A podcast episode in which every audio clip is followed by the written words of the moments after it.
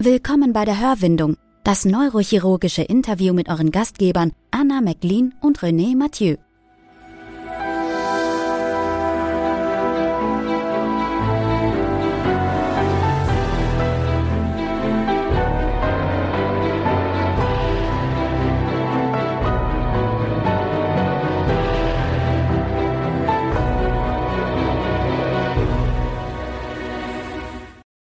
Willkommen bei der Hörwindung. Eine neue Folge. Hallo Anna. Hallo René, wie geht's dir?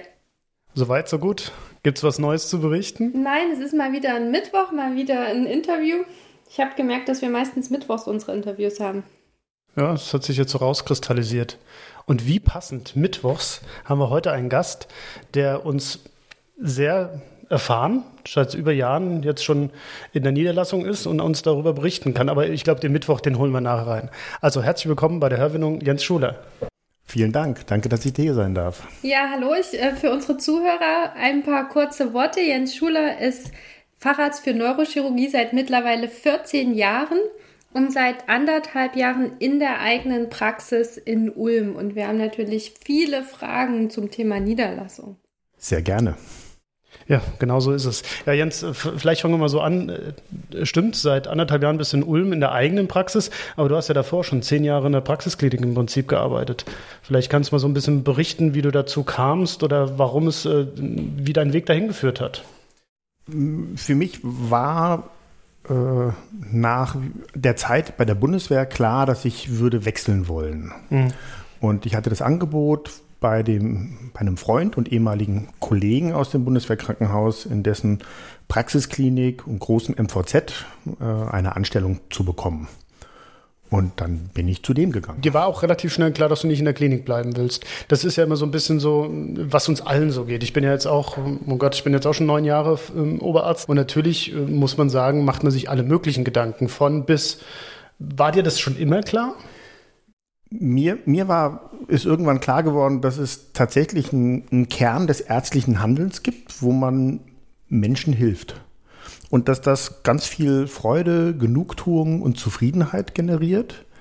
Und insofern war es für mich nicht so schwer, mir die Köpfe wegzuschneiden. Das ist ja das, was man, das ist ja die Entscheidung, wenn man in die Niederlassung geht. Mhm. Ähm, weil ich das Gefühl hatte, dass ich dort an der Wirbelsäule und 90 Prozent der Tätigkeit ist ja Wirbelsäule, dass ich da sinnvoll arbeite. Und das hat sich eigentlich in den letzten 14 Jahren auch bestätigt. Das ist ja eigentlich ein bisschen eigen, oder? Also ich habe immer so den Eindruck, die meisten Neurochirurgen sind schon mit der Klinik verbunden. Oder ist das jetzt so ein privates Gefühl von mir eher? Weiß ich nicht. Ähm, als ich meine Ausbildung zum Facharzt begonnen hätte, hätte ich dir sicher zugestimmt. Mhm. Da wollte ich die Aneurysmen operieren und mhm. äh, ganz groß sein, aber A, man stößt sich ein bisschen die Hörner ab, mhm. ja, weil man natürlich auch Grenzen erfährt. Ja, und ähm, es war mir relativ früh klar, auch dadurch, dass man ja bei der Bundeswehr so zwei Jahre mal als Hausarzt tätig ist, ja. dass das nicht so weh tut. Ach so, okay. Und mhm. dass auch diese Tätigkeit ja sinnvoll ist. Äh, gut, das steht natürlich außer ja. Frage, dass das sinnvoll ist. Vielleicht können wir auch so ein bisschen die Parallele ins amerikanische System ziehen. Da ist es ja gar nicht unüblich, dass es auch Spinal Neurosurgeons gibt. Also, dass man sich relativ früh eigentlich schon dafür entscheidet, dass man sich auf die Wirbelsäule konzentriert. Und ob man das jetzt als Consultant tut oder nur in der Niederlassung, das ist dann vielleicht nur der nächste konsequente Schritt. Kann man das so sagen? Ja, das, das ist ja eine Besonderheit des deutschen Systems, die Sektorentrennung, dass ähm, sich die eigene Praxis und Niederlassung und die Tätigkeit in einem klinischen Team, dass sich das so beißt. Das ist was ganz Deutsches. Mhm. Nirgendwo auf der Welt kenne ich das sonst. In den allermeisten Ländern, ich kenne mich ganz gut aus, wie gesagt, in den Vereinigten Staaten, in England, äh, in Frankreich, ähm, ist das ganz normal, dass man den Mix hat aus eigener Praxis und der Tätigkeit in der Klinik. Und das ist natürlich nicht schlecht, weil da bleiben natürlich auch dem niedergelassenen Neurochirurgen die Köpfe erhalten. Aber in Deutschland ist das schwierig. Man muss vielleicht, vielleicht darf ich das sagen, wenn ich, mhm. ähm, deine Frau ist ja auch Neurochirurgin, sie ist Oberärztin in der Pädiat pädiatrischen Neurochirurgie ja. und ihr habt euch in Paris kennengelernt, sie ist Französin. Deswegen äh, kennst du dich tatsächlich im, im, französischen Gesundheitssystem mit Sicherheit auch aus. Wie ist das denn zu vergleichen mit dem Deutschen oder ist das wirklich so, dass das Französische eher dem Amerikanischen zu vergleichen ist? Nein, nein, das ist, die Franzosen haben ihr ganz eigenes Ding. Ja, das war damals, wurde ich, weil das auch politisch opportun war und die Neurochirurgen hier im, im Bundeswehrkrankenhaus in Ulm schon einen ganz guten Kontakt zu den französischen Neurochirurgen in Paris hatten. Da wurde das gerne wahrgenommen, dass da ein Austausch initiiert wurde und ähm, da ist ja dann auch die gemeinsame Arbeit in den Einsatzländern draus ähm, mhm. entstanden. Ja. Ähm, das hat alles sehr gut geklappt und es war tatsächlich so, ich war ein halbes Jahr in Paris und ähm, habe da viel gelernt, viel gesehen, wie man Sachen auch anders machen kann ähm, und unter anderem meine Frau kennengelernt. Ja. ja. Aber nochmal zu dem System, also wie, wie ist das französische System? Ist das eher wie unseres? Arbeitet man eher in der Klinik oder ist das auch so, dass wenn man da ein Neurochirurg dann ist, dass man äh, als Consultant in Kliniken arbeitet oder gibt es beides? Also in, in Frankreich gehst du bis auf so eine Stufe, der, der nahezu Habilitation, mhm. ja, Agrégé heißt das. Und dann bist du entweder in der Klinik oder du fängst an, dir Praxisräume zu suchen, wo dir dann sehr persönlich Patienten äh, zu überwiesen werden. Mhm. Meistens von den Leuten, die du aus deinem Studium kennst, plus minus zwei Jahre, sehr namentlich geht das. Mhm.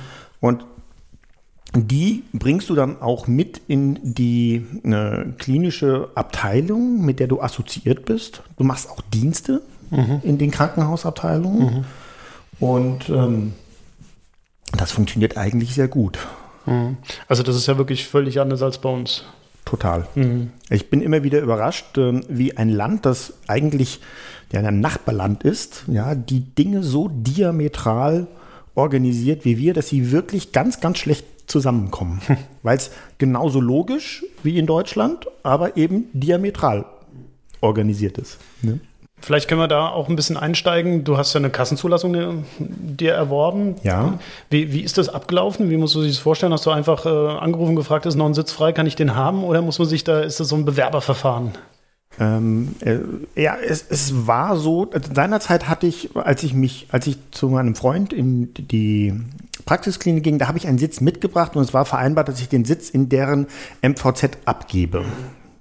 Ein sehr gutes Auskommen dort gehabt und das war alles so vereinbart. Dann kam das Moratorium, dass äh, Neurochirurgie gesperrt war.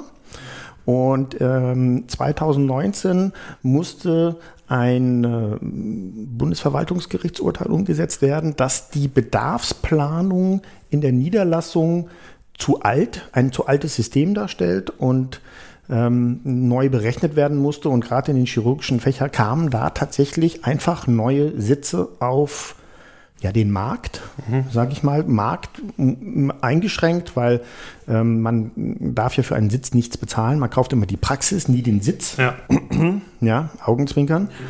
Ähm, und ähm, ich habe tatsächlich einfach, weil kurze, kurze Zeit äh, Neurochirurgie nicht gesperrt war, mich beworben und dann gab es so einen Moment bei der KV, wo sich tatsächlich äh, vier Leute um zwei Sitze äh, ja, äh, beworben, gepitcht haben. Sind die regional gebunden? Also regional im Sinne von Baden-Württemberg, Württemberg oder sogar Ulm? Oder wie muss genau, ich mir das genau, vorstellen? Die, die Sitze für Neurochirurgie ähm, sind für ganz Baden-Württemberg. Das heißt, wenn du einen Sitz hast, bist du nicht an den Landkreis gebunden wie der Hausarzt. Also du kannst von Freiburg bis Ulm. Überall kannst du dich niederlassen. Und du kannst ihn auch überall hin verschieben. Und zum Pitchen, also ist das dann wirklich ein, äh, ein gegenseitiges Bieten und Überbieten oder geht es da dann um Bewerbungen? Also ich, ich war ein bisschen überrascht. Ich, ich hatte mich vorher erkundigt. Ich wusste, dass es vier Bewerber für diese zwei Sitze gab. Und ja, aber dann sitzt da ein Gremium aus Ärzten, Krankenkasse und Unparteiischen und, Pat und äh, Patientenvertreter und die wollen hören, was du mit dem Sitz anstellen willst. Okay. Und dann musst du das da mal vorstellen. Und wenn du so eine Mangelsituation hast, dass zwei, Le vier Leute sich für zwei Sitze bewerben, dann hast du schon so ein, so ein leichtes Pitching-Gefühl. Und äh, muss man dann auch direkt wie einen Businessplan vorlegen? Also Nein, nein, das nicht. Nein, nein. ähm, es ging sicherlich darum, dass man seine Vorstellung präsentiert äh, in zwei, drei Minuten. Und das hat jeder gemacht. Und äh, ähm, das sind natürlich immer dann, wie gesagt, wenn das MVZ sind, dann versucht das MVZ vielleicht äh, jemanden einzustellen und das MVZ organisiert dann den Sitz aber Sie brauchen jemanden, der persönlich diesen Sitz wahrnimmt, oder? Also Sie können, die können jetzt nicht beliebig viele Sitze einkaufen. Nein, Sie nein. brauchen immer eine Person, die dafür zuständig ist. Wenn ein Sitz nicht von einem Kollegen besetzt ist, geht er nach einem halben Jahr grundsätzlich zurück in den Pool. Äh, kann auf Antrag dann noch mal ein halbes Jahr verlängert werden, aber auch nicht länger. Ähm, und also wie gestaltet sich jetzt wirklich so die praktische Arbeit? Also wie viele Stunden pro Woche ist man dann in der Praxis? Dann hast du ja sicherlich auch Belegbetten. Oder ähm, wie, funktioniert das jetzt dann? In genau? meinem, hm, ich habe in meinem Konzept habe ich tatsächlich erstmal keine Belegbetten. Okay. Es ist auch gar nicht so leicht, in Ulm welche zu kriegen, okay. muss ich im Nachhinein feststellen. Aber von meinem Konzept her, ich, ich wollte jetzt nicht ähm, nach der Sprechstunde hier noch eine anderthalb Stunden mit dem Auto übers Land durch die Landkrankenhäuser tingeln, wo meine Patienten liegen, weil ich kenne viele Kollegen, die haben drei Krankenhäuser, in denen sie belegen. Mhm. Und äh, wenn du dann deine, wenn die alle, hm, wenn du die alle bespielst, dann bist du abends nochmal mit dem Auto unterwegs, weil du musst ja Visite mhm. machen. Und ähm, du kannst dich nicht darauf verlassen, dass, dass der Assistenzarzt dort äh, nach deiner Zufriedenheit macht. Und es mhm. nützt auch nichts, wenn du den Patienten anrufst. Also das wollte ich gern vermeiden. Ähm, und ich hatte dann auch rasch die, die Freude auch an den minimal invasiven Interventionen äh, gefunden. Ja. Ich mache sehr viel PRT-Spritzen und äh, minimalinvasive Eingriffe. Ich sage immer, mein, mein stärkstes Instrument ist, äh, hat 6 mm Durchmesser, das ist ein Endoskop. Mhm. Ähm, und ähm, das kann ich alles ambulant machen. Und du hast einen Eingriffsraum, nehme ich an. Ich habe einen Eingriffsraum, kein OP, das ist nochmal eine eigene Story. Ähm, und ähm, gehe aber für meine Interventionen tatsächlich in Tageskliniken, die es hier gibt, und führe das dort durch, weil die technische Ausstattung dort besser ist. Mhm. Wenn ich es richtig verstanden habe, war es ja so, dass vor allem auch persönliche Gründe dich nach Ulm wieder zurückgeführt haben. Ähm, wie ist denn der, der Umstieg vom MVZ, wo ja doch nochmal eine ganz andere Masse wahrscheinlich, ich weiß es nicht. Ist, ist es so? Hat man mehr Patienten im MVZ? Ja, es war schon mehr dort. Also äh, äh, ich ähm, äh, es, es, es, war so, dass meine Frau die Oberarztstelle hier in der pädiatrischen Neurochirurgie bekommen hat. Ich habe den Sitz bekommen. Wir haben uns auch in Ulm immer sehr wohl gefühlt und ähm, dann ist es uns jetzt nicht schwer gefallen, nach Ulm zurückzukommen. Ich sage immer, das war so ein Gefühl wie in einen alten, passenden Lederhandschuh zu schlüpfen. Wir hatten auch noch Freunde hier. Ähm, also das war alles ähm, sehr einfach. Man kannte so ein bisschen die Umgebung und auch das Umfeld. Und ähm, dazu kam, dass ich, als ich den, mich für den Sitz bewarb, da gab es keinen niedergelassenen Neurochirurgen mhm. in Ulm. Mhm. Jetzt gibt es drei. Ja, es kam dann ratzfatz, das stimmt. Wo, ja. Also innerhalb eines halben Jahres haben sozusagen drei Neurochirurgen geöffnet, mhm. aber ähm, es beweist... Plus Neu-Ulm, was ja die Schwesterstadt ist. Genau. Mhm. Wie, wie heißt ähm, die Schwesterstadt? Neu-Ulm. Ist in Bayern. Also jetzt, jetzt, kurz Landeskunde, ja, ja. also Ulm liegt in Baden-Württemberg an der Grenze zu ja. Bayern und über der Donau gibt es Neu-Ulm, das aber tatsächlich in Bayern liegt und was natürlich gerade für KV und Zuständigkeiten dann eine ganz andere ist. Ja, okay. Das ist eine ganz neue Welt. Habe ich noch nie und, gehört. Ja, und man muss nur über die Brücke gehen, dann ist man schon da. Also man hat eigentlich nicht das Gefühl, die Stadt zu wechseln. Okay. Ja, die Frage war, du sagtest, dass dann relativ schnell viele Neurochirurgen kamen, aber der ja. Wechsel vom MVZ in die Niederlassung sozusagen, wie der Umstieg sich gestaltet hat, ob das ein großer Umstieg war, ob du jetzt mehr Arbeitsbelastung hast oder weniger. Mhm. Ich nehme auch an, was sehr viel ausmacht ist, du hast ja gesagt, du warst in dem MVZ angestellt, jetzt bist du selbstständig. Das ist ja was völlig anderes oder stelle ich mir zumindest also, als völlig anders vor? Ich habe ich habe bei meinem Freund und Kollegen große Freiheiten genossen. Ich konnte mir mit Einschränkungen konnte ich mir mein Leben und mein Konzept ganz selber zusammenstellen.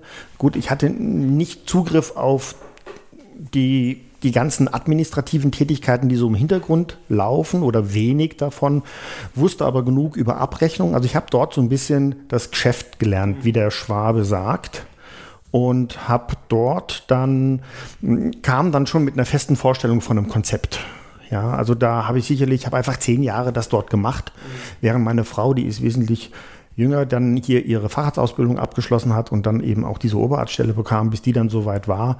Und dann war es einfach, äh, ja, es war ein Ruf vom Himmel, dass es jetzt, äh, jetzt oder nie äh, die Niederlassung in, das eigene, in die eigene Praxis zu wagen. Also ich hatte schon genaue Vorstellungen, wie ich meine Woche gestalten würde, worauf ich mich konzentrieren würde, was ich würde kaufen müssen, was nicht, wie viel Personal ich brauche.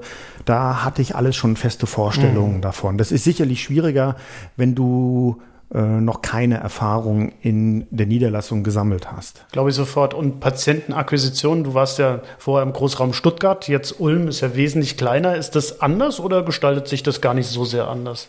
Also ich bin überrascht. Ich habe die Praxis ja tatsächlich gegründet und dann bin ich hier bei den Kollegen mal getingelt äh, und habe mich vorgestellt und äh, ich hatte äh, sehr rasch war mein, meine Sprechstunde einfach voll. Mhm. Ja. Mhm. Also da, ich hatte da so gut wie keine Anlaufzeit. Du sagtest ja, das ging in einem sehr kurzen Zeitraum, sehr viele niedergelassene Neurochirurgen, was ja auch umgekehrt heißt, davor gab es nahezu keinen, in Ulm zumindest nicht. In Ulm gab es, glaube ich, einen einzigen. Es ist aber offensichtlich ein Bedarf da, der nicht durch Orthopäden abgedeckt wird. Vielleicht kannst du da ein paar mhm. Worte drüber sagen? Ja, die, die chronischen Rückenschmerzpatienten, die sind ja immer so ein bisschen anstrengend. Und das ist letztendlich eine Frage, dass man eine Logistik dafür aufstellt. Und wenn man so eine Logistik hat und ein gutes Konzept hat, mit dem man die, den gut entgegenkommen kann und helfen kann, dann ist es einfach. Und ähm, insofern diese Rückenpatienten und die, die, oder andersrum, die Orthopäden haben sich ja tatsächlich immer mehr so in Richtung Knie, Schulter, Hüfte oder Fuß- und Handchirurgie entwickelt und die Wirbelsäule wird gerne ausgespart.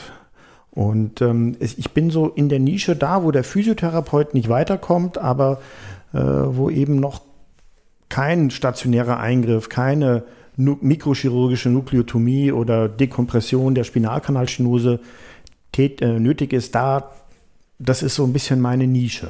Ich wollte da nur mal ganz kurz noch mal einhaken, weil das passt ja auch so ein bisschen zu dem, was wir letzte äh, Woche schon besprochen haben, weil du jetzt sagst, das ist so deine Nische, auch diese chronischen Schmerzpatienten, ähm, die ja letztendlich auch so ein mehr oder weniger multimodales Paket häufig brauchen. Kannst du da vielleicht erzählen, mhm. Äh, was du da Besonderes machst und was da deine Herangehensweise ist? Also um, um kurz dich reinzuholen, ja. wir hatten in der letzten Woche hatten wir einen Schmerztherapeuten, der hat natürlich ja. sehr viel auch über SCS und äh, diese Dinge erzählt. Und ja. aber auch die, die, die, Wichtigkeit von Sozialdienst und äh, absolut und auch absolut, äh, Psycho, Physiotherapie, also diese ganzen, naja, Sachen, die jetzt nicht unbedingt massiv chirurgisch sind. Ähm, also zuerst mal ist es wichtig, dass man sich, dass der Patient das Gefühl hat, dass man sich um ihn kümmert. Und insofern hier in Ulm bin ich jetzt sehr stark aufgestellt als Dienstleister für Orthopäden, Neurologen, Schmerztherapeuten, also da die anästhesiologischen Schmerztherapeuten, natürlich auch die Hausärzte, ähm, wenn die Patienten mich brauchen. Ich pflege also keinen festen Patientenstamm. Ja, es ist mir, ich schicke die Patienten ganz bewusst, selbst wenn sie sich das wünschen, zu ihrem Orthopäden, Schmerztherapeuten, Neurologen zurück, mhm. damit ich neue nehmen kann ja, weil mich ja immer wieder neue braucht. Ich bin so eine Art Dienstleister. Mhm. Und natürlich gucke ich dabei auch rechts und links, ja, das ISG, die Hüfte, die Schulter. Das will alles so ein bisschen beherrscht sein, damit man das auch differenzieren kann. Ja, und dann arbeitet man mit dem einen oder anderen Physiotherapeuten gut zusammen. Dann ähm, die psychosomatische Seite, da kann man jetzt äh, gucken, die Diagnostik lässt sich eigentlich ganz gut zumindest orientierend für einen Neurochirurgen über die Fragebögen machen.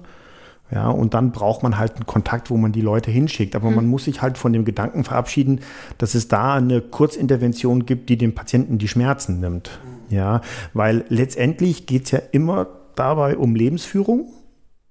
Ja, das heißt, der geht zu einem Therapeuten, ähm, die bereden, wie er mit dem, der Therapeut beredet mit dem Patienten, wie er sein Leben führt und irgendwann setzt eine Erkenntnis ein, dass, dass bei dem Patienten eine Erkenntnis ein, dass was ändern muss und dann ändert er das. Hm.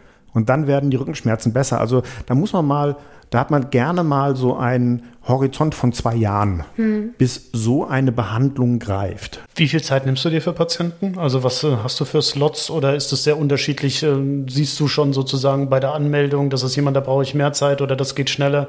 Gut, Folge, Folgetermine sowieso wahrscheinlich. Nein, das kann man nie sehen. Tatsächlich, hm. ich, hab, ich nehme mir relativ viel Zeit. Also ich nehme mir schon gern mal gerade für die Erstvorstellung 20, mhm. 30 Minuten Zeit.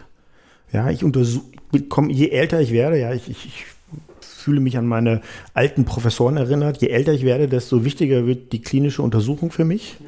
Äh, desto mehr verlasse ich mich darauf, mhm. mehr als auf die Kernspintomographie. Und ähm, äh, also da nehme ich mir gerade fürs Erstgespräch nehme ich mir viel Zeit. Mhm. So die Zweitkontakte, ähm, die sind dann schon mal kürzer, aber immer noch zehn Minuten und nicht zwei Minuten. Ich muss dich jetzt mal so direkt fragen, aber deine Ausrichtung ist ja ganz offensichtlich, ist auf den Patienten, also nicht das Monetäre, weil wenn es dir darum ginge, würdest du natürlich mehr Patienten, ich sag's mal ein bisschen hässlich, durchkloppen. Ja, aber dann gehst du unzufrieden nach Hause. Mhm. Also ich habe das äh, gerade im MVZ, dort, wo ich da haben wir teilweise die Patienten geklopft, wenn du da einen Tag Sprechstunde gemacht hast, dann hat man sich wie durch so eine Pfütze gezogen gefühlt am Abend. Mhm. Ja, das war, das war wirklich sehr anstrengend. Mhm. Und sag mal eine Hausnummer. 50, 100? Wie 50, 50 mhm. 55, das war so. Mhm. Das für neurochirurgische Patienten ist, ist, es, viel. ist es viel. Mhm. Ja, also in so jeweils so, wenn du, also äh, in Esslingen habe ich durchschnittlich 20 Patienten in vier Stunden gemacht. Mhm. Selten mal dann, wenn noch Notfälle dazu kamen, ging es bis zu 24, 26 hoch. So, so in dem Dreh. Ne? Und dann, wenn du zwei, vier Stunden Einheiten an dem Tag machst, dann weißt du, was du erledigt hast. Ja, so aber, wie du sagst, wir waren ja beide Truppenärzte. Ja. Das ist natürlich was anderes, wenn du so eine Truppenarzt-Sprechstunde hast, wo du mal auch mal 100 Leute angucken kannst, weil einer nach dem anderen kommt, wo du weißt, da geht es nur um Husten, Schnupfen, Heiserkeit und meistens nichts Dramatisches. Da war eher genau. die Kunst, den einen rauszufiltern. Ne? Genau, da musst du halt, äh, ist, ist es halt die Kunst. Das ist, die Kunst ist übrigens auch da. Immer wieder, jetzt habe ich erst vorletzte Woche einen gehabt, äh, Rückenschmerzen und äh, ja, ne, Bronchialkarzinom überall. Ja, ähm, äh, wenn du dann plötzlich doch die roten Flaggen abfragst und den Gewichtsverlust ja. äh, hörst, äh, das lohnt sich. Ja.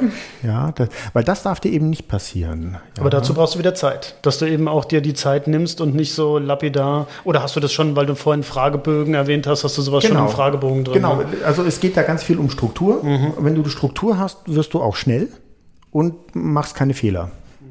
Ja. Setzt du sehr auf Digitalisierung? Sehr, sehr. Ich habe mir ähm, äh, ein Praxissystem gesucht, ohne jetzt Werbung dafür machen zu wollen, ähm, mit dem ich wieder Lust habe zu arbeiten. Also mhm. ich habe vorher in, in dem MVZ hatte ich zwei Praxissoftware kennengelernt. Da hatte ich am Schluss keine Lust mehr, mhm. damit zu arbeiten. Das war äh, etwas behäbig und äh, ich bin ganz glücklich, äh, was alles geht. Wir, äh, ich benutze konsequent iPads. Also bei uns werden der ganze Papierkram findet auf dem iPad statt. Es ist, also es hm. kam mir immer sinnlos vor, das auszudrucken, damit der Patient es unterschreiben kann, um es dann wieder einzuscannen. Hm. Ja. ja, zumal du eine äh, auf einem iPad mit dem Pen eine super eine rechtssichere Unterschrift hinbekommst. Ja, und dann, ähm, also ich, ich halte das für sinnlos, die Tätigkeit. Deswegen habe ich auch Geld ausgegeben, dass ich eine Telefonanlage habe, die erkennen kann anhand der Rufnummer, die angezeigt wird, wenn wir die bei uns in einem, äh, gespeichert haben in der Patientenkartei, dann geht automatisch die Akte auf. Mhm. Mhm. Ja, also da kommt diese Frage mit, äh, nennen Sie mal Ihr Geburtsdatum. Ja. ja. Haben Sie Ihr Kärtchen dabei? Äh, äh, nee, beim Anrufen. beim Anrufen. Jetzt, das ja? kam mir jetzt so gerade ja, ja. Äh, äh, die fällt flach, weil ich das eigentlich auch sinnlos finde, dass meine Helferinnen das machen. Und ich habe auch Helferinnen, die ähm, das zu schätzen wissen und die mich dafür mit Selbstständigkeit, Patientenzugewandtheit äh, belohnen. Und die Patienten, von den Patienten kommt das auch zurück. Also meine Helferinnen sind wirklich auch äh, Patientenmanager. Ja, ja. Ich meine, du bist ja auch Arbeitgeber, ganz offensichtlich als Selbstständiger ja. mit angestellten Helferinnen. Brauchst du einen Mix zwischen Kassenpatienten und Privatpatienten, um das finanzieren zu können? Ja, schon. Ja, also ich habe das Glück, dass ich mich in, in Bereichen bewege, wo ich relativ gut äh, entlohnt werde. Also ähm, Äh, man kann ja immer klagen, aber es geht mir nicht schlecht. Ja, äh, aber ähm, sozusagen das, was ich verdiene, also das ist, kommt eigentlich aus den Sonderverträgen, integrierte Versorgungsverträge mhm. und aus den Privatpatienten. Mhm. Also lohnt es sich eigentlich nicht, sich in der Gegend niederzulassen, wo, wo es einfach nicht so viele Privatversicherte gibt? Ist das so? Ja, aber da gibt es jetzt auch, habe ich eine äh, interessante Studie gesehen. Es gibt äh, die private äh, Krankenkassen haben einen äh, Privatpatientenatlas Baden-Württemberg veröffentlicht und da kam sehr deutlich raus, dass die Kollegen auf dem Land mehr Geld, viel mehr Geld mit Privatpatienten verdienen. Das ist ja spannend, das hätte ich jetzt auch nie gedacht. Einfach, jetzt hätte ich gedacht, eigentlich in der ja, Stadt ist ganz klar. Ja. Einfach, weil sich nicht so viele Ärzte auf einem Platz um die Privatpatienten okay. kloppen. Mhm. Also Beispiel, und das hat ja jeder auch schon mal gehört, ist da München, ja, das muss ja furchtbar sein. Ja, äh, der Kampf um die Privatpatienten mit Praxisausstattung und mhm. was weiß ich was, wie man da versucht, äh, sein Alleinstellungsmerkmal äh, aufzusetzen, das muss ich glücklicherweise nicht machen. Mhm. Ja, das ist ja immer, ich denke da halt immer so diese, die Extrembeispiele Baden-Württemberg, Thüringen, ja, ja. Wo, wo, dann natürlich auch die Verteilung der Privatpatienten eine ganz andere ist und ob sich das dann überhaupt lohnt in so einer Gegend dann. Ja, aber wie gesagt, in der ähm, hier, wenn wir hier mal 30 Kilometer aus Ulm rausgehen, äh, hast du, hat der jetzt der durchschnittliche Arzt, der durchschnittliche niedergelassene Arzt höhere Privat, vor allen Dingen prozentuale Privaterträge und auch absolute Privaterträge als der äh, Arzt in Ulm. Hm, okay. Wir hatten schon zwei, dreimal in den Gesprächen, wurde gerade über die DGNC angesprochen, dass so ein bisschen angemahnt wird, will ich mal sagen, dass wir zu viele Neurochirurgen ausbilden.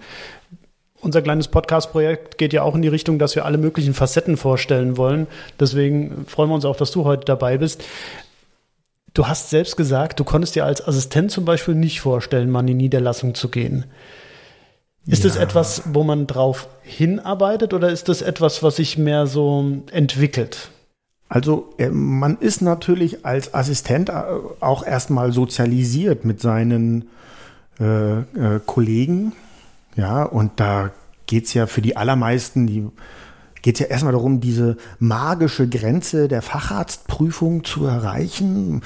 Äh, häufig, die meisten wissen ja gar nicht, wie es danach weitergehen soll also haben keinen Plan für danach. Und es geht ja danach weiter, das muss man sich ja äh, eingestehen. Ja, das kann man jetzt war viele Jahre. Rückblickend, ja, rückblickend sagt man sich, ich hätte eigentlich viel früher äh, vielleicht schon äh, eine Richtung einschlagen sollen. Das heißt nicht, dass man nicht seinen Katalog macht, aber man ist so damit beschäftigt, um jeden äh, Eingriff zu kämpfen, damit man seinen Katalog voll bekommt, dass man das große Ganze ein bisschen aus den Augen verliert. Und dann ähm, ja, wie gesagt, dann setzt dann auch mal ein. Ich habe mir dann auch gesagt, ich habe zehn Jahre auch gekämpft, viel gearbeitet, viel gelernt. Ich habe ganz groß, ganz tolle Möglichkeiten gehabt.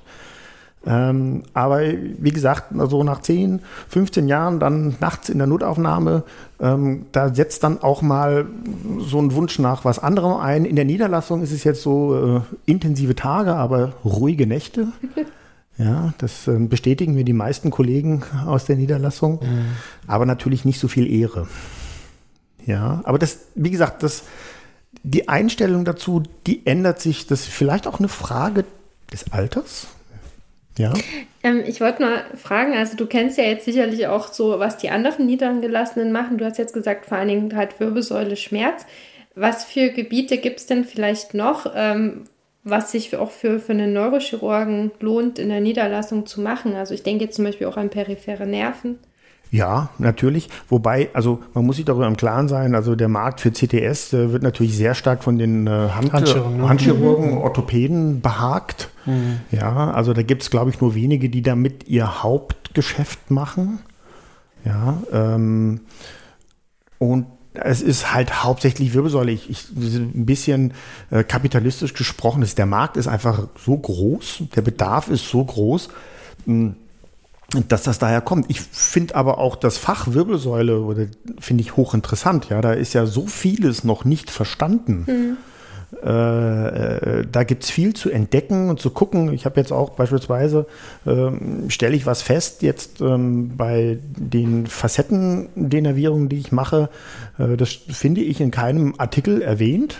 Ja, und mittlerweile kläre ich meine Patienten darüber auf, über so eine Art ja, Anschlusseffekt mhm. nach Facettendenervierung. Mhm.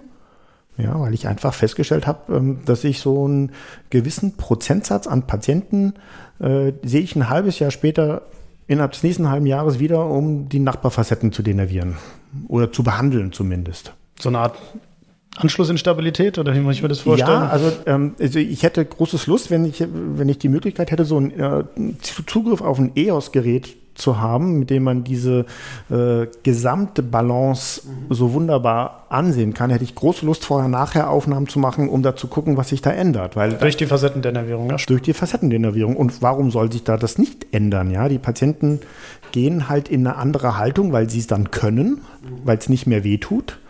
Und ähm, belasten eventuell dann die nächste äh, Etage. belasten dann eventuell die nächste Etage. Also ähm, ähm, wie gesagt, ich habe mal so ein bisschen geguckt, ich habe das jetzt in der Literatur noch nicht gefunden. Mhm mit den Köpfen ist es so, dass du, also wenn es wird ja mit Sicherheit, wenn, wenn die Leute lesen, da ist ein Neurochirurg, dann kommen sie ja wahrscheinlich trotzdem auch in die Niederlassung mit Problemen kranial.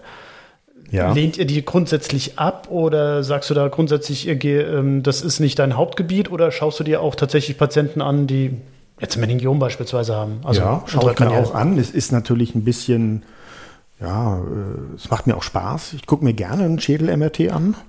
Ja, ich glaube auch, dass ich das ganz gut kann. Ähm, so wie wir gedrillt wurden. ähm, und ähm, dann gucke ich halt, dass ich den Patienten an die richtige Stelle platziere. Ist auch meine Aufgabe. Also, genau, du machst dann den Vermittler. Ich meine, das, genau. das ist ja, ist ja. ja ganz häufig so. Das du machst so ein bisschen den Gatekeeper. Ja. Als Zuweiser, äh, verstehst du dich als Zuweiser für Kliniken? Ja. Ist das eine besondere Situation? Ist es anders als im MVZ? Wäre jetzt meine spezifische Frage dazu. Nein, also ich habe äh, hier vor Ort habe ich mit allen äh, stationär operierenden Kollegen ein sehr gutes Verhältnis. Äh, wahrscheinlich hilft es, wenn du sagst, ich mache keine stationären Eingriffe, dann kommt so ein Konkurrenzgedanke gar nicht erst auf. Ja, mhm. dass mhm. äh, ein Chefarzt meint, äh, wenn der Dr. Schuler jetzt anfängt, hier die Bandscheiben wegzuoperieren, dann habe ich keine mehr für meine Assistenten. Mhm. Ähm, und äh, das schafft Frieden. Ja. ja, klar. Denke ich auch. Also ich glaube, ähm, wenn so ein ambulanter Arzt viel operiert und man dann in der Klinik nur die Komplikationen abbekommt, denke ich, ist, ist das so für den allgemeinen Frieden nicht so gut. Wobei ich muss halt eingeschränkt sagen, ich sehe mich schon in so einer etwas besonderen Position, weil äh, ich denke, der normale äh, Neurochirurg, der sich niederlässt, der möchte schon seine Bandscheiben, mm. seine Nukleotomien und seine Stenosen operieren und das ist ihm ja auch zuzustehen. Mm. Der operiert auch alte und komplikationsträchtige ja, das, das kommt halt nicht so richtig, kommt gar nicht immer an. Da wird da gerne auch mal ein Klischee geritten. Also nur ganz, ganz selten, wenn eben auch der Anästhesist äh, in der Praxisklinik sagt, es tut mir leid, aber mit dem, mit der Herzvorgeschichte, mhm. das geht hier nicht. Ja, ähm, dann hat, bleibt einem nichts anderes übrig, als das ins örtliche Krankenhaus Nur zu schicken. Wäre das nicht vielleicht auch was, was man in der Zukunft in der Weiterbildungsordnung berücksichtigen müsste, dass man dann zum Beispiel auch Weiterbildungsassistenten mal zu Niedergelassenen schickt, um eben genau auch die einfachen Bandscheiben zum Beispiel da mal auch zu lernen? Also ich kenne das, äh, äh es gibt ein MVZ in Ludwigsburg, die haben eigentlich seit Jahr und Tag, äh, haben die Assistenten dort ein halbes Jahr in diesem MVZ, die Assistenten aus dem örtlichen Klinikum äh, in Ludwigsburg äh, sind da ein halbes Jahr mhm. eigentlich zum CTS-Operieren hingegangen. Mhm. Ja, ja, weil das auch in der Klinik dort eigentlich gar nicht mehr stattfand ja, aber zum Ausbildungskatalog gehörte. Und ähm, es ist ja auch schwierig für die Krankenhäuser, weil, die, weil der MDK die CTS rausstreicht und sagt, das muss ambulant gemacht werden. Mhm. Aber im Katalog steht es trotzdem. Also ich hätte da nichts dagegen, dass ähm, den Leuten die Rückenschmerztherapie beizubringen. Ja, ich habe ja auch was davon, weil ich Unterstützung bekomme. Mhm. Dann, aber ähm, da gibt es tatsächlich, habe ich das Gefühl, gibt so Vorbehalte und ähm, Ja, oder halt einfach auch noch keine ähm, ausgetretenen Wege, will ich es mhm. mal nennen. Ich glaube, es ist einfach alles auch noch sehr frisch, wie du gesagt hast. Äh, es gibt jetzt erst seit kurzem überhaupt hier viele niedergelassene Neurochirurgen. Da müssen sich einfach auch Wege etablieren. Das ist jetzt bei uns relativ einfach, weil wir uns auch schon lange kennen. Mhm. Aber das ist ja nicht bei jedem so der Fall. Ja? Und deswegen denke ich, das muss sich entwickeln. Weil du das angesprochen hattest und äh, eben das Thema auch war. Hast du das Gefühl, wir haben eine Überversorgung mit Neurochirurgen? Im Krankenhaus? In Deutschland. Im stationären Bereich? Ja, also wohl hauptsächlich im stationären Bereich. Zumindest wird das ähm, diskutiert, weil du hast ja eigentlich eher so berichtet, im ambulanten Bereich hast du jetzt nicht das Gefühl, dass wir eine Überversorgung mit Neurochirurgen haben. Nein, nein, der, der Bedarf ist da. Ähm, auch die älteren Menschen wollen weiter ihr wollen weiter aktiv sein, mobil sein, ja, also ähm, äh, und es gibt ja auch genug Untersuchungen dazu, wie gesagt, dass auch die Dekompression bei der Spinalkanalstenose auch bei älteren Menschen sinnvoll ist oder dass eine Facettendenervierung als minimalinvasives Verfahren sinnvoll ist. Die Zahlen, die waren schon vor 20 Jahren bekannt. Also die habe ich 2000, 2001 habe ich die schon gesehen. Da kam die erste, da hat der Professor Reulen die erste äh, Erhebung in die Richtung gemacht und da kam das zum ersten Mal raus. In anderen Ländern übernehmen das halt die Orthopäden und Unfallchirurgen. Mhm. Ja, und da die sich, wie gesagt, eher den Knien und den Hüften zugewandt haben, gab es da dieses Vakuum, aus dem ja dann in Deutschland eigentlich sehr produktiv auch die DWG ja. entstanden ist. Wo ja auch viele Unfallchirurgen tätig sind. Genau, das ist ja, ähm, man spricht da schon die gleiche Sprache. Mhm. Das, ja bis auf das Übliche, muss man Spinalkanalstenosen versteifen oder nicht. Ja, gut, das ist ja, das gehört ja, zur, gehört ja mittlerweile zum, zum Pflichtthema. Da gab es gerade wieder eine sehr große Studie darüber. Ob eine, ja, wollen, wir, wollen wir dieses Fass mal nicht aufmachen, ja. Was würdest du dir selber, wenn du nochmal ein ähm, Weiterbildungsassistent Assistent ganz am Anfang wärst, selber als Tipp mit auf den Weg geben oder vielleicht sogar ändern? Ähm, ja, das ist eine Frage, die man sich natürlich äh, rückblickend stellt. Ähm, ich würde tatsächlich mehr äh, versuchen, in mir zu forschen, was ich will und dann ganz selbstständig als, als eigene Einheit darauf hinarbeiten und nicht darauf warten, dass man die Sachen vorgelegt bekommt. Mhm. Das ist jetzt natürlich retrospektiv die, also ich hatte ja so gerade in dem ersten Jahr meines, meiner Fahrradsausbildung, da habe ich manchmal abends im Sessel gesessen und einfach nur noch geatmet. Hm. Mehr ging nicht. Ja, und die Frage ist, ob mehr geht. Aber wenn man, ähm, und meine Wünsche haben sich eben auch dann mit den Jahren rauskristallisiert. Aber man darf auf diese Wünsche hören und darauf vertrauen und sollte dann proaktiv sozusagen sein Projekt nicht aus den Augen verlieren. Mhm. Ja, und man kann gerne auch mal, äh, gibt es ja auch so, so Tipps, ne, dass man sagt, äh, dass man sich einen Zettel nimmt und aufschreibt, wo sehe ich mich in fünf, zehn, in 20 Jahren? Was will ich denn noch? Und dann sieht man schon, was kompatibel ist und was nicht. Und was geht und was nicht.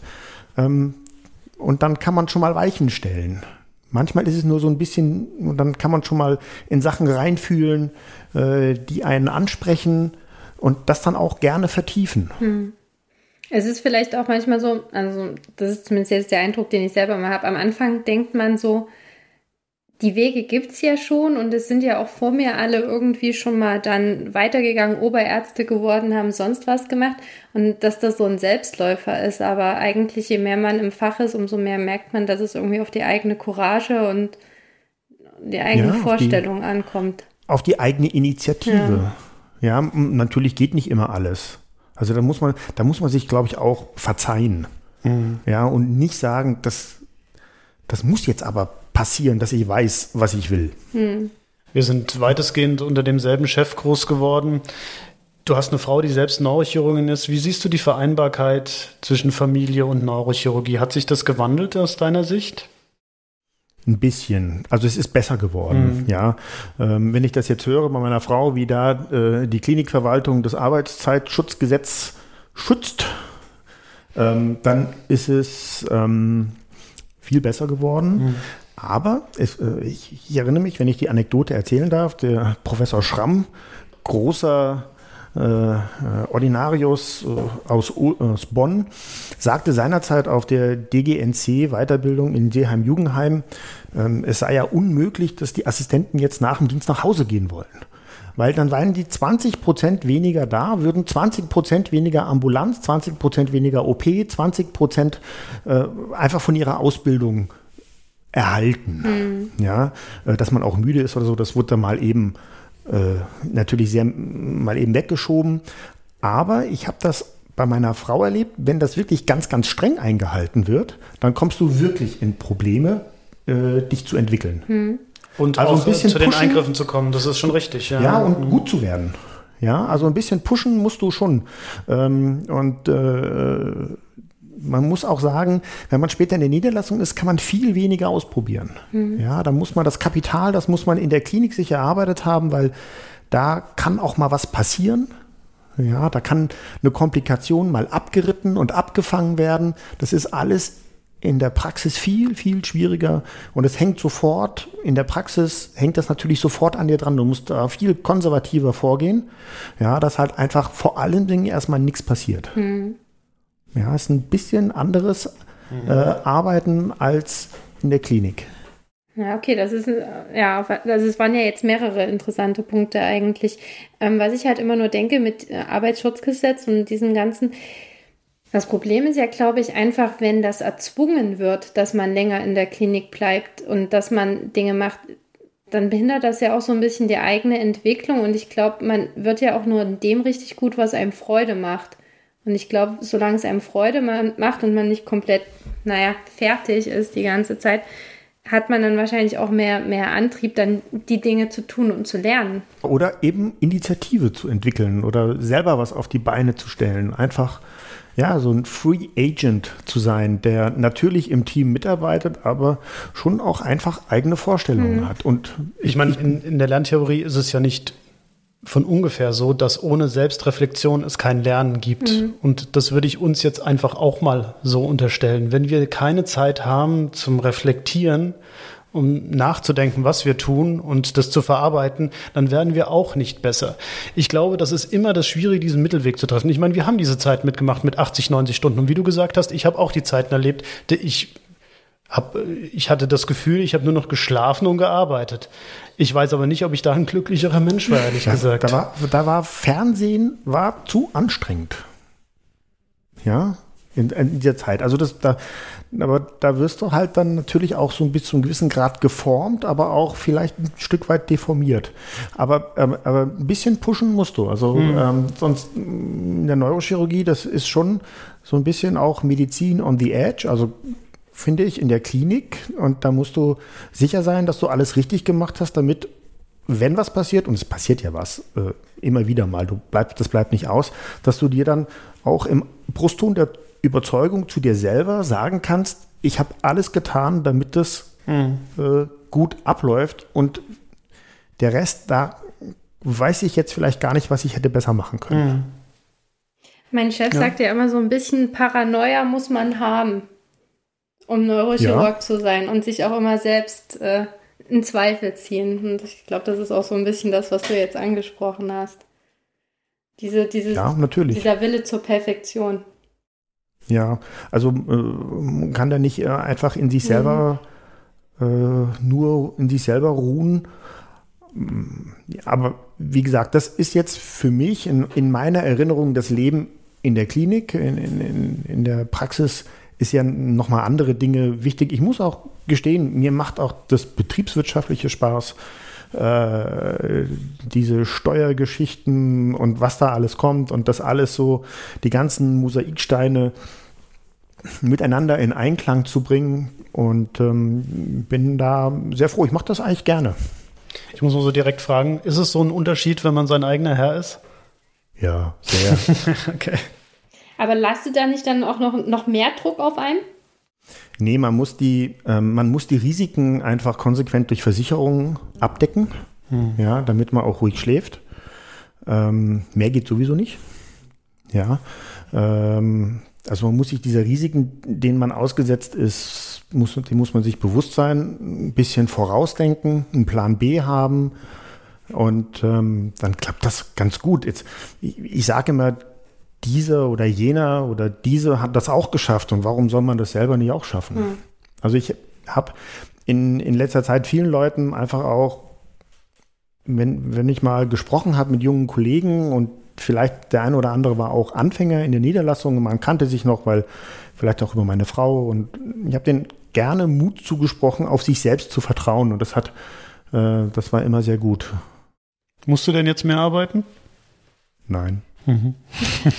wie, wie ist das? Das muss ich noch mal ganz kurz jetzt fragen mit, ähm, äh, wie heißt das, äh, KV-Diensten? wo man dann praktisch, ja. muss man da auch als Neurochirurg einspringen? Muss man auch als ja. Neurochirurg, als Pathologe, als Psychologe, äh, alle werden zum KV-Dienst herangezogen. In Baden-Württemberg haben wir ein, ein, sehr schönes System, dann mit einer Tauschbörse. Da kann man die Dienste auch abgeben. Also es gibt den einen oder anderen Kollegen, der lebt von den KV-Diensten. Ja, der, der macht nichts anderes. Also. Der macht dann halt äh, fünf oder sechs KV-Dienste im Monat und den Rest arbeitet er eigentlich nicht, aber ist dann natürlich auch mit einem etwas geringeren Gehalt zufrieden. Aber die bringen nochmal extra Dienst, äh, nochmal extra Geld, so wie ein Dienst. Ja, ja. Ah, okay. Ja, ja. Mhm. Ja, ja. Beziehungsweise du musst dafür bezahlen, dass es jemand anders macht. Nein äh, oder jein. Ähm, was das KV-System angeht, äh, die Honorierung des jeweiligen KV-Notarztes wird dir prozentual in so und so viel, 1, so und so viel Prozent von deinem KV-Umsatz äh, Ertrag abgezogen. Mhm. Wie eine Verwaltungsgebühr. Also das, das landet gar nicht erst auf deinem Konto. Ja, das ist praktisch. Ja. ja, und davon wird entweder, wenn du den Dienst selber machst, der dir zugeteilt wird, dann wirst du davon bezahlt, du wirst auch gut bezahlt. Ähm, oder du tauschst den Dienst und dann wird derjenige damit bezahlt, der ihn macht. Mhm.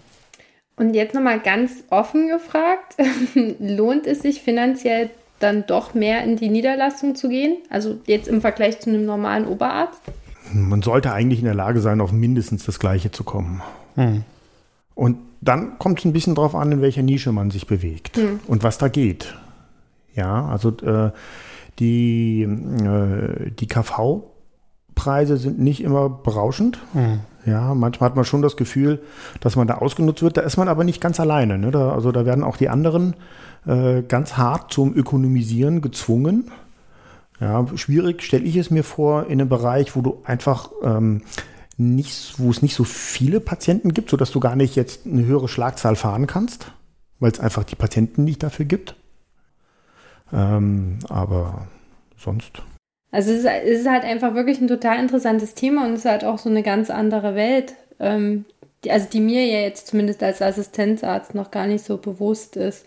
Dreht sich viel um Selbstbestimmung. Das ist ja das, was du als Assistent nicht hast. Ja. Ja, und ähm, ich weiß nicht, ich, ich hatte so ein Erweckung, Erwachungs, Erweckungserlebnis, das war 2012, 2013 oder sowas. Ich, das habe ich in so einer Zeitschrift gelesen. Und ähm, da ging es darum, wie das denn wäre, wenn man nichts mehr machen würde. Also in Rente gehen mit 40 oder so. Privatier. Privatier, ja. Und da wurden in dieser Zeitschrift, in diesem Magazin, wurden da verschiedene Schicksale, das war aus der Wirtschaft äh, gesagt. Und das Witzige war, die, die zufrieden waren, die haben nicht aufgehört zu arbeiten. Mhm. Aber die haben am Ende ihrer Reise, und das war ja dann teilweise auch sehr holprig, mhm. als sie da rausgegangen sind, haben sie, sind sie da angekommen, wo sie nur noch das gemacht haben, was sie wollten. Selber wollten. Und eben nicht, du gehst jetzt da runter und operierst den und zwar so. Gut, du kannst das in der Klinik natürlich auch haben, aber ich weiß, worauf du hinaus willst. Ja. Und ich glaube, das, das ist auch ein, eine schöne Vorstellung, dass man an einem Punkt ankommt, wo man wirklich das macht, wo man überzeugt davon ist und das im, im besten Fall auch Spaß macht. Und um den Bogen zum Anfang zur ersten Frage zu, zu schlagen, eben das, was man als sinnvoll oder sinnstiftend betrachtet, für mhm. sich selbst. Mhm. Und dann kommt man bei einer großen Zufriedenheit an. Mhm. Das muss halt auch jeder für sich selbst rausfinden. Leider ja. Ja, wie gesagt, mal ein Einblick in eine ganz andere Art der Neurochirurgie. Ja, vor allem aus Sicht aus der Klinik, mhm. definitiv. Mhm. Als eine andere Arzt, Art der Neurochirurgie, aber eigentlich grundsätzlich eine ärztliche Tätigkeit. Ja, genau. Das, das finde ich immer total Punkt, wichtig, ja. hm. dass du da als Arzt, als, als Arzt denkst, ja, das habe ich auch von unseren Chefärzten, habe ich das mitgenommen und bin da ganz dankbar dafür. ähm, das, das, und das kommt zurück mhm. von den Patienten. Und das schützt dich und macht dich stark, äh, wenn du dann mal wieder durch Belastungszeiten gehen musst, mhm. wo du viel geben musst oder wo du, wo du viel arbeiten musst oder, oder sowas. Und deswegen ist das wahnsinnig wichtig, dass du dich immer, äh, wie gesagt, menschenzentriert verhältst. Dann kannst du nie einen Fehler machen. Also man kann vielleicht nicht jedem Patienten perfekt helfen oder jeden Patienten retten, aber man kann jedem helfen und das kriegen die Menschen und Patienten sofort mit und geben ganz, ganz viel davon zurück. Ich hätte mal noch eine Frage. Klar.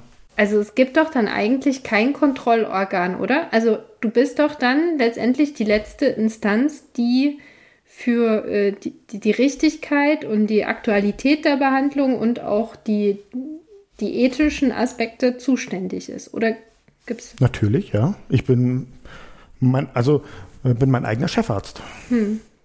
Das, was du vom Chefarzt erlebst hm. und wo du sanktioniert wirst, das äh, muss ich äh, abends oder nachts im Bett mit mir selber ausmachen. Aber das ist ja, oder mit deiner Frau. auch das. Aber das ist ja, denke ich, auch so das, was jetzt zu den, was du ja auch am Anfang gesagt hast, zu den anderen Gesundheitssystemen auch ein Unterschied ist. Ne? Dass das in Deutschland, da ist so dann jeder so sein eigener Chefarzt ist, genau. Ja, aber das ist Niederlassung. Das äh, ist, du, musst natürlich ja. deine, du musst natürlich deine Grenzen sehen, hm. was du eben nicht mehr machst. Ja, hm. das ist deine Verantwortung was du auch, wenn du sagst, das mache ich jetzt nicht, äh, ähm, also äh, weil du das nie, apparativ äh, oder nicht machst oder weil du Komplikationen nicht abfangen könntest. Ja. Da, da, musst du, wie gesagt, da musst du vorsichtig sein in der Niederlassung. Aber dann die letzte Instanz ist ja letztendlich dann die Klage, oder? Also das wäre ja dann ja, das Einzige, was dir ja, dann äh, passieren kann, die Klage durch den Natürlich. Patienten. Aber mhm. wie gesagt, genauso wie in der Klinik, wenn du dich so als freier Agent siehst, der selbstverantwortlich tätig ist und seine Projekte verfolgt, natürlich im Einklang mit dem Team oder mit mir selbst jetzt, weil ich bin alleine. Mhm. Ja, aber ähm, musst du dir im Nachhinein sagen können, ich habe eigentlich alle Vorsichtsmaßnahmen oder ausreichend Vorsichtsmaßnahmen getroffen. Ich habe den Patienten nicht, un, nicht großem Risiko ausgesetzt oder ich habe, wenn man was gemacht hat, ich bin da extrem transparent mit den Patienten. Mhm und sage ihnen, ich habe mit dem Mitteln, ich habe auch einigen nicht geholfen. Das wissen wir leider erst später, mhm. wenn man irgendwo eine Nadel hinsteckt und was hinspritzt oder was verödet. Ähm, aber ich kann Ihnen sagen, aufgrund der wissenschaftlichen Untersuchung äh, haben wir eine, eine Chance, dass in 75 Prozent der Patienten sagen, dass es besser war, dass es sich gelohnt hat, das zu machen. Nur öffnet das dann nicht auch eine Flanke für Quacksalber? Ja, aber jetzt müssen wir mal ehrlich sein. Ähm, es gibt auch für einige Prozeduren, die in neurochirurgischen Universitätskliniken mhm. tagtäglich vollkommen normal durchgeführt wird, teilweise eine richtig schlechte Evidenz. Mhm. Naja, gerade in der Neurochirurgie, ja. Also gerade in der Niederlassung, da kannst du dich auch nicht einfach auf sowas Akademisches zurückziehen. Du musst irgendwas machen, was dem Patienten hilft. Ja, da, da kannst du nicht, da musst du eine Lösung parat halten. Und wenn du da äh, antrittst mit einem, also das geht vielen Kollegen so, die in die Niederlassung ankommen, die gehen da erstmal an, an dran wie in der, in der Hochschulambulanz. Und dann kracht es erstmal. Ja. Sondern, und selbst wenn es nicht, vielleicht nicht ganz perfekte Lösung ist, dann musst du erstmal irgendeine Lösung für den Patienten musst du aus dem Hut ziehen. Darf man ein Beispiel erzählen? Gestern ähm, kommt ein Patient zu mir mit einer neurodegenerativen Erkrankungen, junger Patient, 40 Jahre alt und der, der ist jetzt schon so zusammengesunken, dass er mit den Rippen auf dem Beckenkamm aufsitzt, sodass er da Schmerzen hat. Und ja, dann äh, zuerst mal denkst du, oh Gott, ich kann dir nicht helfen. Und dann sagt man, okay, was geht denn? Ne? Mhm. Äh, frei, nach, frei nach dem Bayerischen, ein bisschen was geht immer. Ja, und jetzt fangen wir mal an, jetzt machen wir mal richtige Bilder. Ähm, also war vom Hausarzt geschickt, dem, von dem kannst du nicht verlangen, dass er das besser kann als du. Ja, ähm, ich habe nicht so viel Erfahrung damit, aber da geht was. Also mhm. habe ich heute mal mit dem Korsettbauer telefoniert und da können wir ihm vielleicht mal ein Korsett verschaffen. Das soll er nicht die ganze Zeit tragen, aber damit er auf eine Veranstaltung mit der Familie gehen kann und da nicht nach einer halben Stunde so Schmerzen hat, dass er aufgeben muss und sich hinlegen muss, dann hat er halt das Korsett an. Mhm. Das ist nicht perfekt, aber besser wird's nicht. Ja, man muss wenigstens das machen, was geht und das geben. Ein sehr schönes Schlusswort. Gebt uns bitte Feedback, indem ihr uns auf unserer Seite hörwindung.de einen Kommentar hinterlasst oder eine Audionachricht sendet. Gerne könnt ihr uns auch auf Twitter oder Instagram unter Hörwindung folgen. Wir freuen uns sehr auf den Austausch mit euch.